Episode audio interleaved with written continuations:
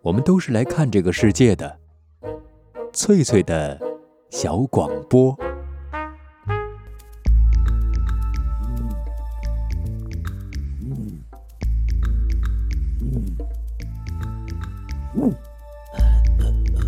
寻访华夏文明，感受自然美景，探索过去的足迹，畅想未来的星空。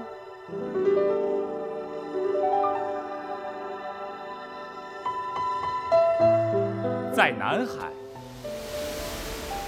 在兴安岭，在富庶的苏州城，一瞬间跨越万水千山，神州任我行。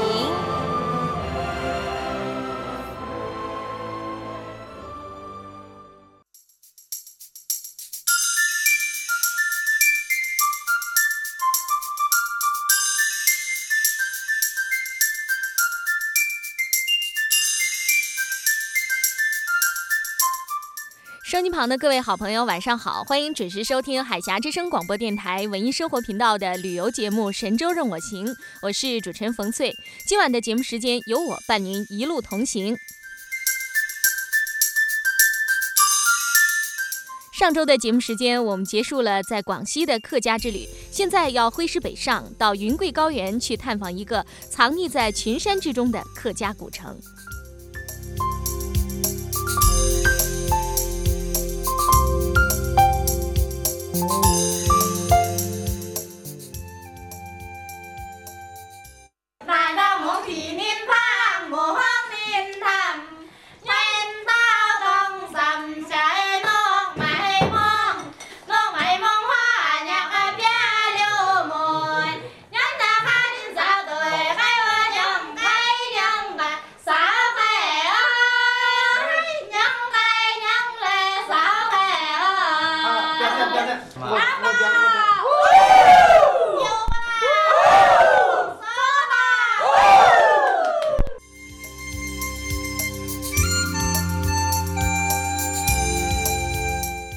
各位听友，刚才我们听到的是一首贵州黎平县的侗族敬酒歌。贵州省是我国西南地区一个很重要的省份，那里生活着汉族、苗族、布依族、侗族、彝族、水族、回族、壮族、瑶族等民族，总人口有三千多万。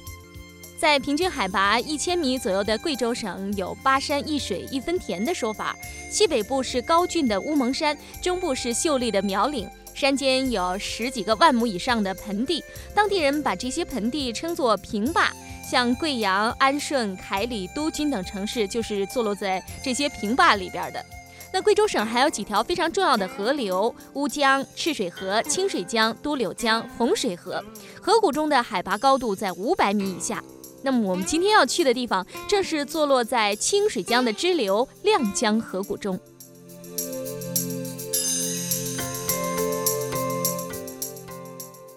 哦，那您您先跟我们做一个自我介绍，您是龙里，是龙里乡或者副乡长。哦，那我们这个龙里叫做古镇哈，通常我们这样称呼它叫龙里古镇。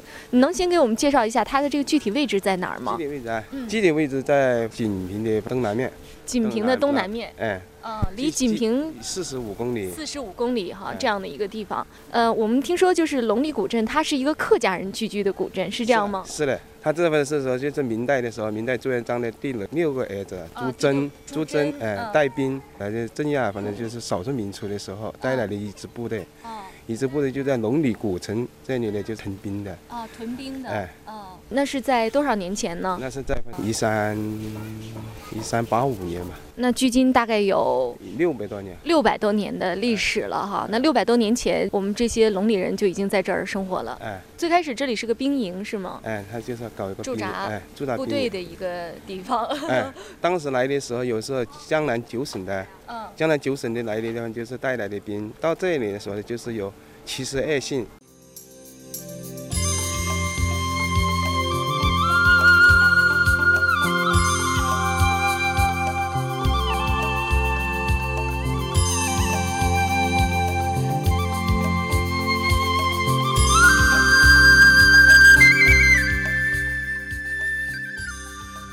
各位听友，古城龙里是隶属于贵州省的锦屏县。出了县城向南，沿着秀丽的亮江，穿过苍翠的林海，大约走五十公里，就来到了这个有六百年历史，但是现今依旧鲜为人知的古城。刚才在采访录音中出现的是龙里乡的副乡长。龙里原来是苗族侗族的聚居地，有文献记载的历史可以追溯到唐代武德年间。唐代以来，有汉族人从中原和江南地区搬来，城中的居民自称是客家人。贵州省的客家人大多是明朝末年迁徙而来的。明末政治腐败，又值连年灾荒，赤地千里，民不聊生，加上文官贪恋钱财，武官杀戮无辜，导致官逼民反。当时的农民起义是各地风起。清军入关之后，先是进逼京师，然后呢继续南下。汀州、赣州的大批客家人仓皇逃难，分别迁移至广东、广西一带，有的到了湖南、四川，其中有一小部分就迁移到了贵州的南边。那么，生活在龙里古城当中的居民呢，其实并不是逃避战乱的客家人的子孙，而是明朝初年这个客家军人的后代。原来，龙里是一座古代的军事城堡。我们再听当地的小学老师给我们详细的讲述一下这段历史吧。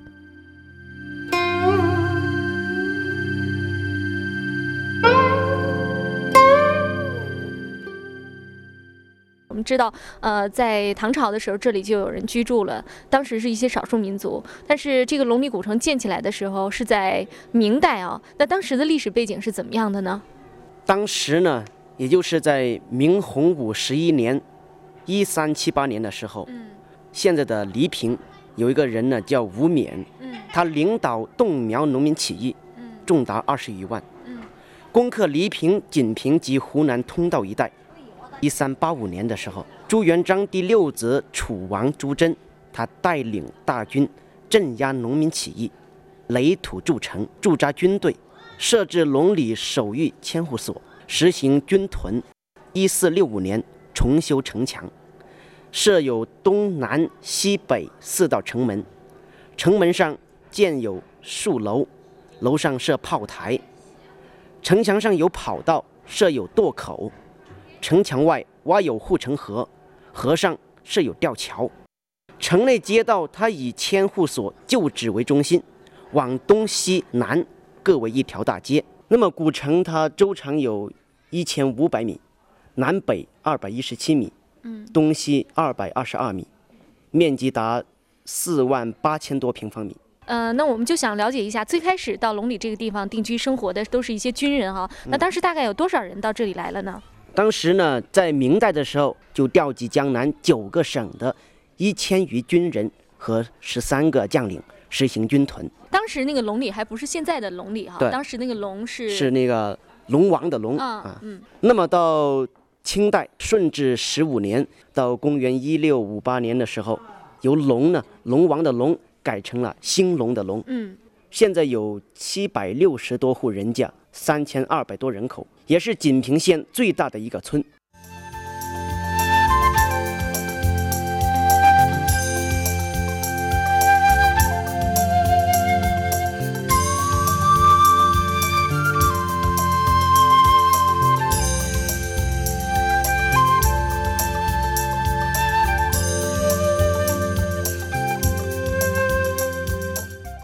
收音机旁的各位好朋友，刚才我们一起听啊龙里小学的一位老师给我们讲述了龙里古城最初的建成历史。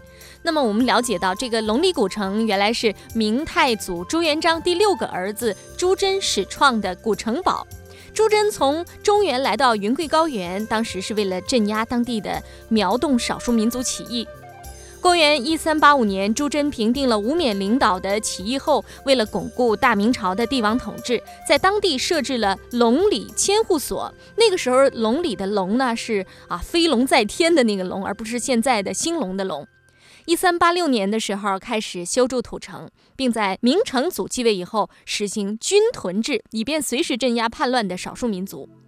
那么，根据当地文人编撰的《龙里古城记》记载，明朝皇帝从中原调到这里边驻守的常备军有三百六十人，还有千户等各级官员十三名。当时下令，一官不得擅调，一军不得擅差，子孙世袭其职。也就是说，现今的这个龙里人，大多数呢都是明代的啊来这里屯军的这些士兵们的后代。到了清朝的时候，也是沿袭明朝的军屯制。公元一六八五年，清朝取龙盛之意，把龙飞凤舞的龙改成了兴隆的隆，那么龙里呢就有了现今的名字。六百多年的发展，造就了龙里人的一个传奇历史，也成就了当地的风土人情。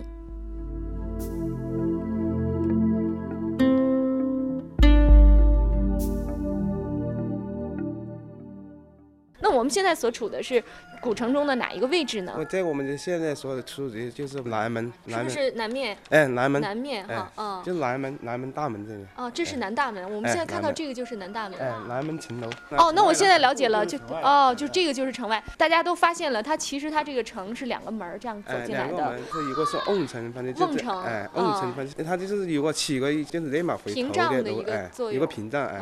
从这个就可以看出它。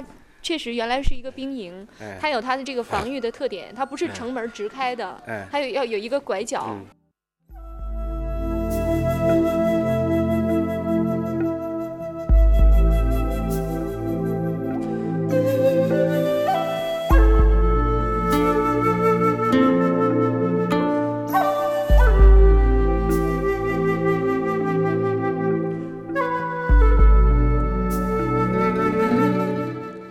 声音旁的各位好朋友，龙里古城并不是很宏大，坐落在一片地势平坦的盆地中间，四周是屏障一样的青山，亮江河玉带一样环绕着这座小城。由于当年是一个屯军之所，所以不论是城门啊、城墙、街巷，还是民居设计，都周密地考虑到了军事需要。整个城堡它是长方形的，有青阳东门、正阳南门、迎恩西门和维武北门。原来的城墙高约两米，城墙顶上宽一点八米，上面可以供士兵骑马巡行。可惜的是，现如今除了几座城门，古城墙已经不复存在了。那刚才我们听到的这段采访录音，就是龙里乡的副乡长和冯翠在古城的南城门的一段对话。我发现我们所在的南城门呢，它有两道门。两道城门啊，而且这两道城门不是在一条直线上，而是呈一个直角分布，看上去已经无路可走了。穿过第一道城门，再向左一拐，便发现柳暗花明，原来还有一道门可以出城。像这样的明通暗色、暗通明阻的设计，在古城中比比皆是，目的显然是为了迷惑敌人。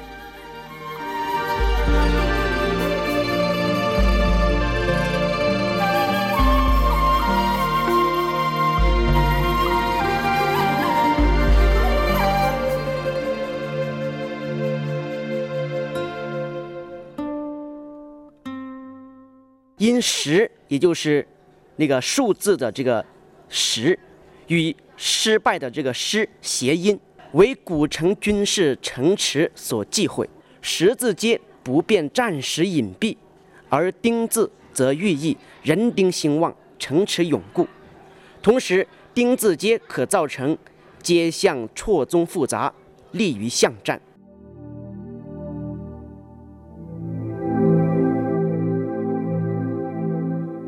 看完了南城门，我们又来到了龙里古城的这个街道上。在龙里古城呢，我们没有找到一条十字街，因为十字的这个十和失败的失是谐音，是兵家的大忌讳，所以古城中所有的街巷都被设计者设计成了丁字形。丁字街的出现，显然也是出于军事防御的考虑。一条街走到尽头，猛然发现，哎，另一条巷道就横在面前。当年的兵卒啊，就在那里等着打入侵者一个措手不及。整个城堡走下来，就好像是走在令人心乱如麻的迷魂一阵当中。我在想，六百年前的大明士兵是不是也懂得运用心理战术呢？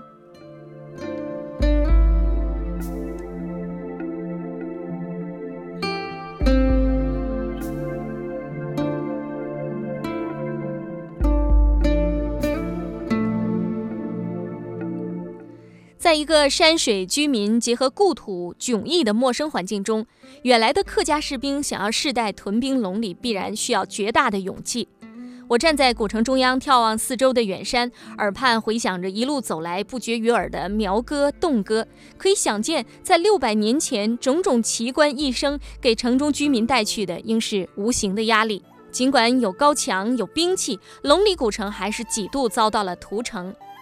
那么，这丁字街也寄托了龙里人盼望人丁兴旺的祈愿。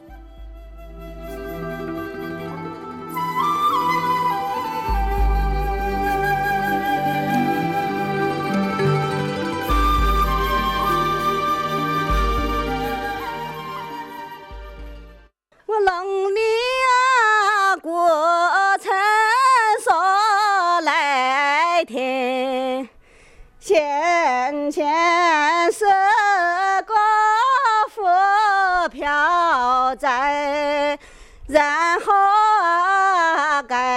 该这龙里城，父王啊是陈叔啊杨公无关城，将有本宫文官做。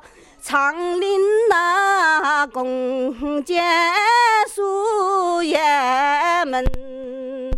张家名人大地呀等，东家名人起的城，城墙起得高三丈。山里呀，三分开四门，龙里呀，过程说不尽，要想啊，知道欢迎你们，欢迎你们来走一趟，龙里呀，亲。心中多欢迎。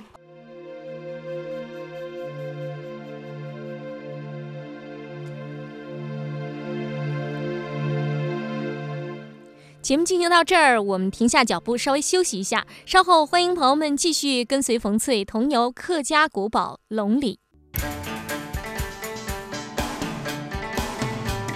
在这个城市里，有这样一群人，他们热爱美丽的自然山水，他们喜欢用双脚丈量大地，背起行囊，挺起胸膛，走在路上的每一天都是我们的节日。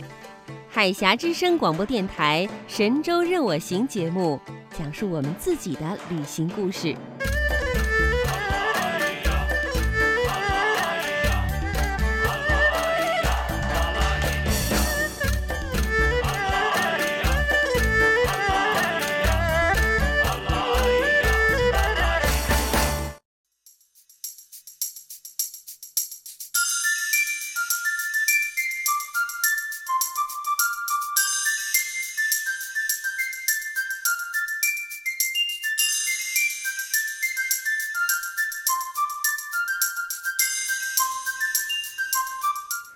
欢迎朋友们继续收听海峡之声广播电台文艺生活频道正在直播的旅游节目《神州任我行》，我是冯翠，每晚十八点十分和您准时见面。接下来的时间，让我们继续徜徉龙里古城。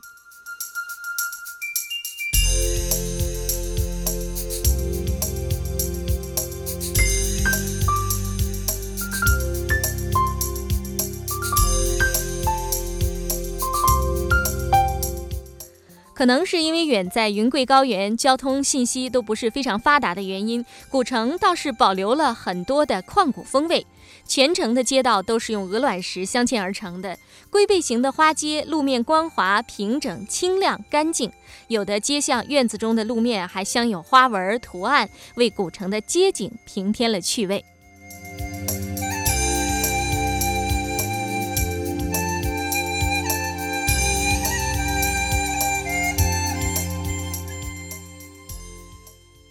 这是上小街，哎小下小街它这个就是城内的一条环城街，环城街环城的环城街了嘛，就是从这边可以一直围绕这个整个古城。转一圈呃，从这边呢可以走到东门，然后可以绕到西门，西门再到那北门，北门、西门，西门到南门。哦，这样的。其实你们所说的这个官街和小街是有区别的，这个官街是有一定宽度的，才能叫官街，其实就是主街。哎，小街就是那种小路哎哈，小巷道。嗯，对，小巷道。走这里一下你就知道，就是后门是怎么走的。走走一户人家了，解一下这个后门相通，啊相通的好好，我们这是进了一户人家哈，哎，人家嗯，走来就是大家走一下，就是知道我们这个古城里面的户户相通后门。户户相通是个什么意思哈？电影战争呢。嗯，这是走到另外一条小街上来了。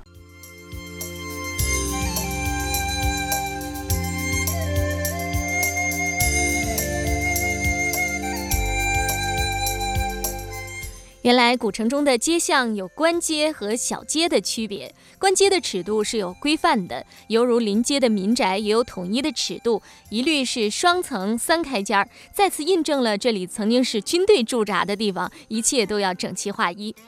漫步古城当中，看到那些几百年来原样保留下来的古街、古巷、古井、古祠、古桥、古宅，会让人产生一种时空倒退的感觉。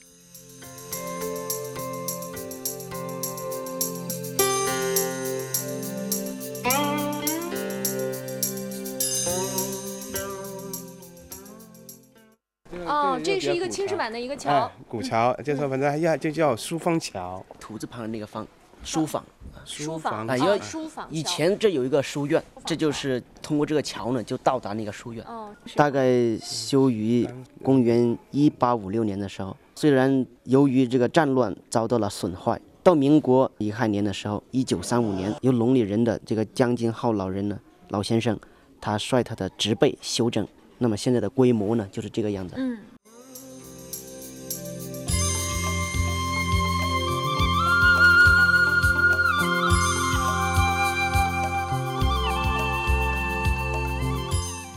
刚才我们听到的是有关龙里古城书芳桥的名称由来。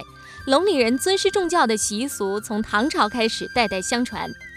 唐朝著名的诗人王昌龄，因为冒犯权贵，曾经被贬到了贵州的黔东南当一个龙标尉。龙里在唐朝的时候是被称作龙标县，于是这位著名的边塞诗人不远万里到龙里来谪居，在龙里传授教学，变革民风。至今，古城外还有一座用大青石砌成的石桥，叫状元桥，就是为了纪念诗人王昌龄的这段经历，也是龙陵人表达怀贤敬才之心的特别方式。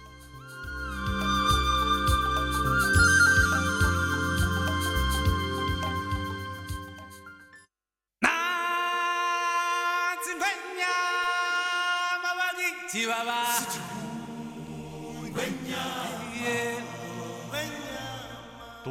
万卷书，行万里路，奇妙经历尽在神州任我行。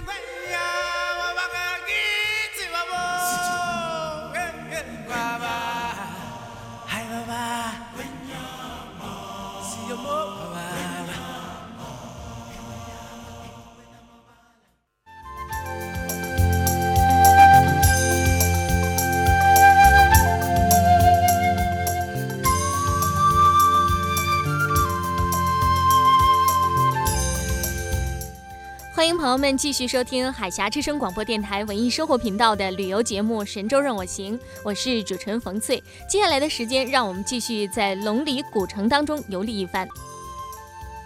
刚才我们了解了龙里古城的啊非常有特色的街道啊，用鹅卵石砌就的街道。接下来我们再看一看龙里古城的民居，都是一些砖木结构的瓦房，造型古朴。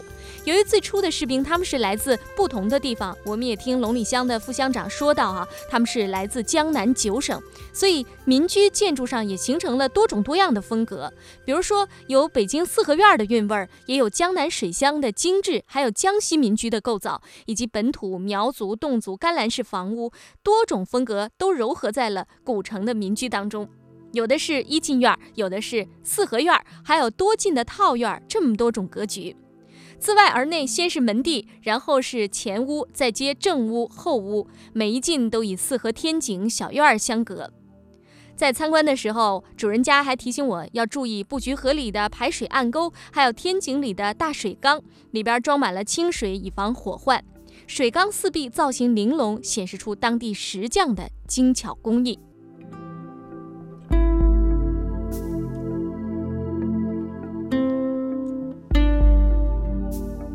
在龙里古城的游历过程中，我还发现许多大宅人家门楣上方都有匾额，比如说苏湖市、关西地、青白家、四之堂、五柳堂等等。他们将自己的家族中有名望的人的称谓，或者是自己的祖籍写在门楣上。据说这样做是为了让后人不忘先祖，知道自己的根源在哪里。至于城中保存下来的各姓氏的祠堂，更是规模宏大，气宇轩昂。像王氏宗祠、姜氏宗祠、杨氏宗祠等等，让人感觉这里是一个崇拜先祖、香火传承、家法严整的客家人的居所。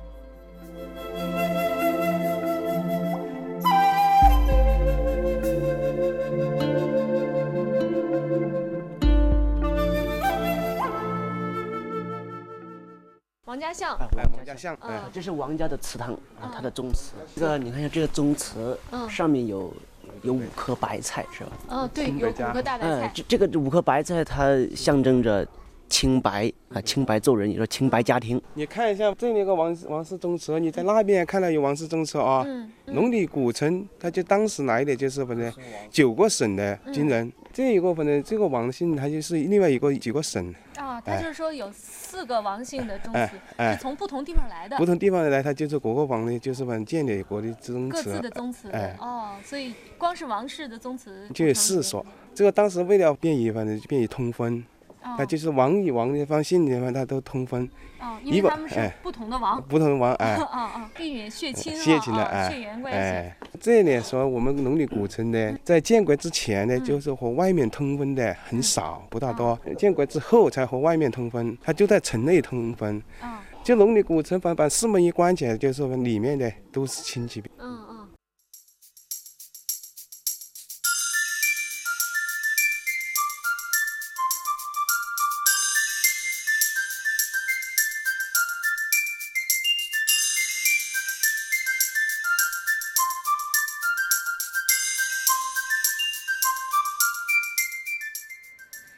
同两位龙里人所说的那样，龙里所在的地区现在叫黔东南苗族侗族自治州。古城显然是不受同化，还保留着啊汉族聚居地的大部分特色。他们说的是客家话，唱的是客家山歌，演的呢是汉戏。在鹅卵石铺就的小街边，我遇到了一位背着小孩的大嫂，正往门里边迈，要回家了。听说我很想听一听当地的汉戏。龙里大嫂连背上的小孩都没放下，就唱了起来。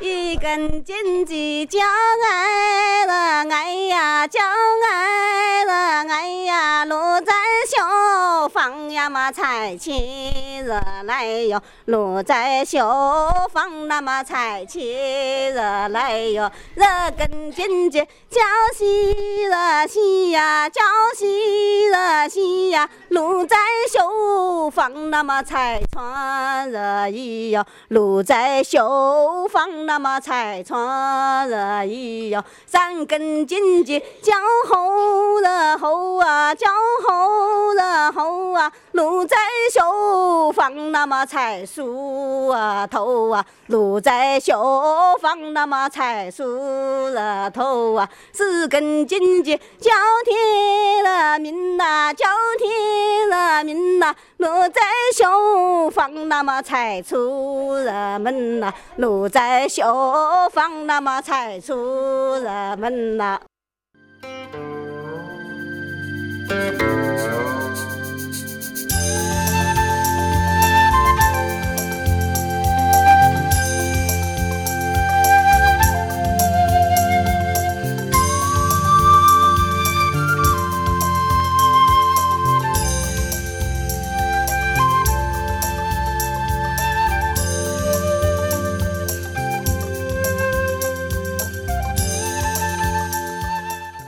收音旁的各位好朋友，欢迎继续收听海峡之声广播电台正在直播的旅游节目《神州任我行》。今天冯翠邀请大家和我结伴同游的是在贵州群山环绕的一个啊客家古镇龙里古镇。那么在前面的节目时间里，我们听的是龙里大嫂为我们唱的一段汉戏，讲的是啊一惊天、二惊天、三惊天的时候，这个住在绣楼里边的小姐都在做一些什么。在龙里传统的民俗风情中啊，有一种叫花脸龙的活动，特别有意思。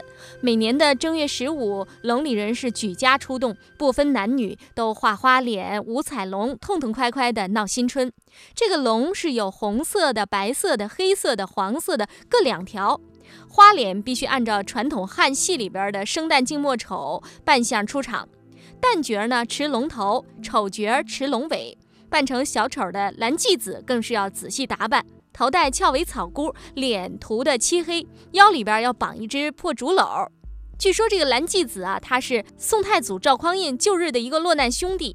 赵匡胤当了皇帝就忘了旧情，于是蓝继子到金銮殿上借酒装疯，调戏皇嫂。在汉剧中有一出蓝继子会大哥的戏，演的就是这个故事。而黔东南大山深处的龙里人一直延续着几百年不变的花脸龙闹新春的习惯。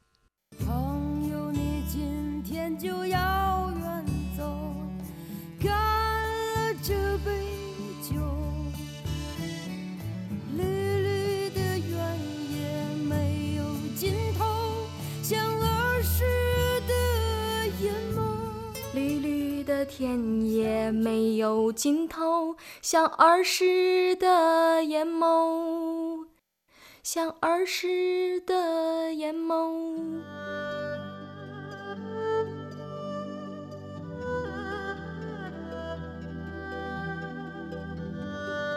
当匆匆的脚步流逝了你的灵感，当繁忙的工作凝滞了你的笑容，你需要阳光、森林。异域风情，海峡之声广播电台，神州任我行。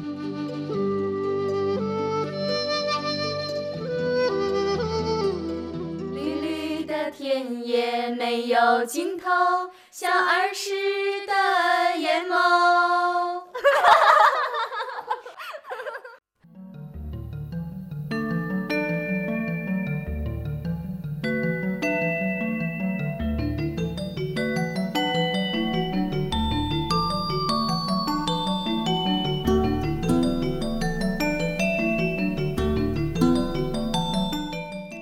在今晚的节目时间里，冯翠和您结伴同游古城龙里。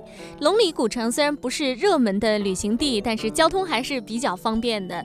从黔东南苗族、侗族自治州州府凯里到锦屏，是十二点四十以前的班车，每半个小时有一趟。从锦屏县城发往龙里的车也很多，每天七点三十到下午的十七点三十都有车。如果您想住在龙里呢，龙里乡还设有接待站，但是床位不多。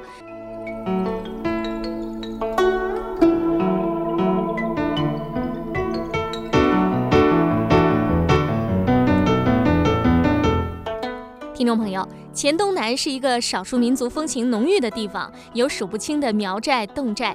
也正因为如此，一个纯粹的客家古镇能保存至今，不仅显现出它的卓尔不群，更让人感叹黔东南这片土地的宽容。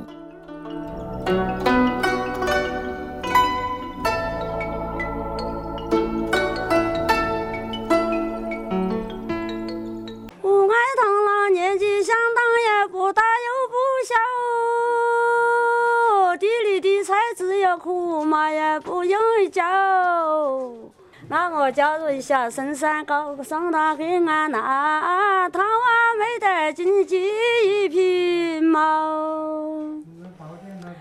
我家十字路头早晚打了的表，我自从那日也想让他到今朝。就如将前买卖也当到得过那公鸡叫，归根结底都转得过起来头。您贵姓？我姓杨。杨哈，哦，您唱的特别好。杨杨胜云。杨胜云。杨胜英。杨胜英。哦，杨姐姐唱的很好。大家好掉一句了。啊，那个您是住在龙里古镇吗？对，是。就这是您的家。东门那儿啊。那家里边主要是靠什么作为您的这个经济收入呢？种田吧。种田啊，种稻子。种稻子。哦，种谷子。稻谷。稻谷啊。稻谷。现在稻谷都收了吧？收进来了。哦，收了多少斤啊？我们啊，烧四五千斤了，够吃吗？够吃，要卖哦，要卖。刚才我们一起结识了龙里的杨胜英大姐，在龙里古城的游历给我留下了很深的印象。回想我结束了在广西贺州的采访，在桂林坐中巴车进入贵州，经黔东南苗族、侗族自治州的从江县、榕江县、黎平县，再到锦屏县的龙里古城，一路奔波。这个纯粹的客家古镇，以它传奇的历史和旷古风味打动了我。我觉得在龙里古镇的每一个采访、每一个回忆，都是弥足珍贵的。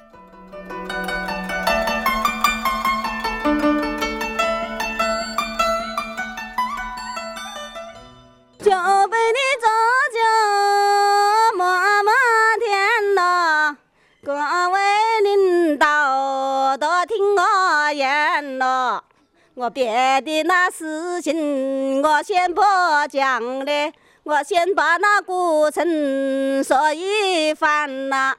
龙里的古城都是在古啊，唐朝那至今是千多年咯。武德那七年龙标见咯，前夫那所见红我见呐。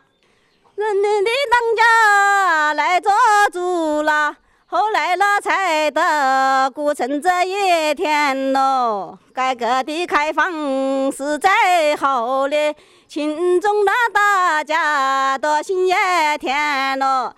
今晚的《神州任我行》节目到这儿就结束了，感谢各位好朋友一路相伴，我是冯翠，祝您旅途愉快，一路平安。